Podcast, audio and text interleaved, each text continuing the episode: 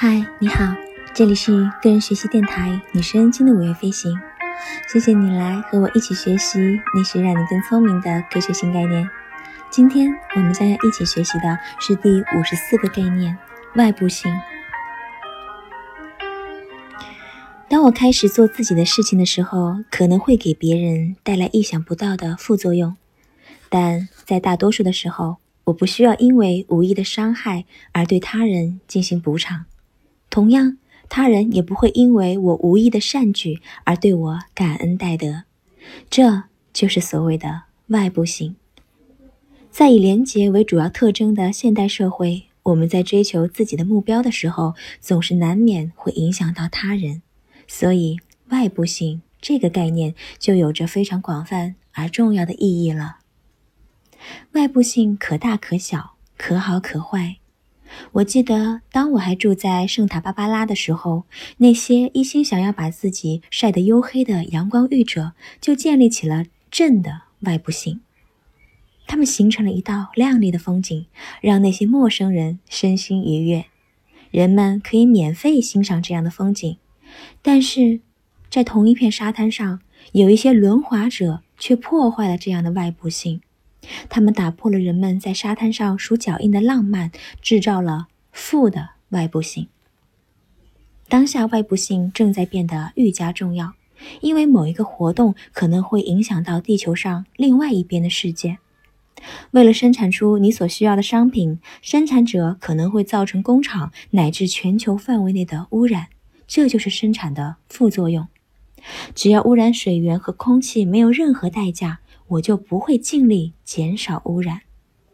在个人层面，我们所有人在日常生活当中都会对他人造成外部性。我开车就会增加其他人遭遇堵车的可能性。你在看电影的时候收到短信和电话，那么你想偷瞄一眼短信的内容，都会招来异样的眼光。外部性的概念有很强的实用性。因为它能让我们关注到那些意料之外的副作用。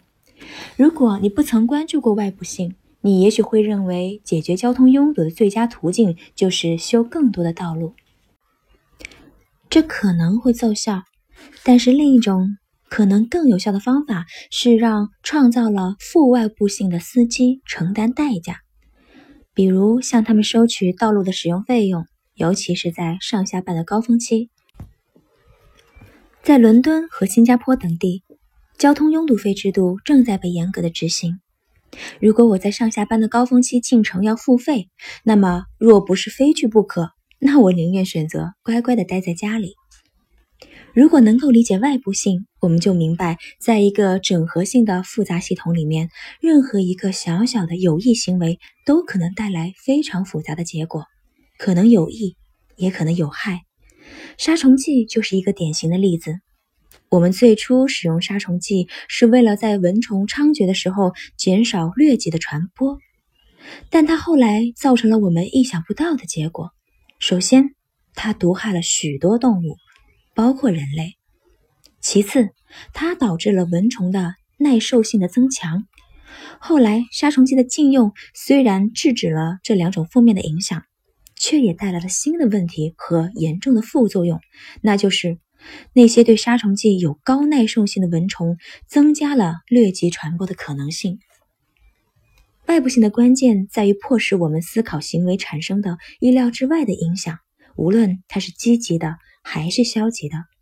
世界越小，这样的问题就越突出。外部性强调了平衡的重要性。不仅包括某种政策的收益和预期成本之间的平衡，也包括这种政策和预期外成本之间的平衡。而且，外部性能让我们更好地处理意外伤害的问题，比如利用财务激励创造趋利避害的外部性。在日常生活当中，我们关注外部性，不仅能让我们更小心地避开自己对周围人的伤害。哪怕这些伤害根本是无意的，而且能让我们更好的进行决策，比如等到电影散场之后，我们再查看短信。好啦，今天的学习内容就到这里啦，希望你每一天都是快乐的，也希望你每一天都有新收获。我们下次再见啦！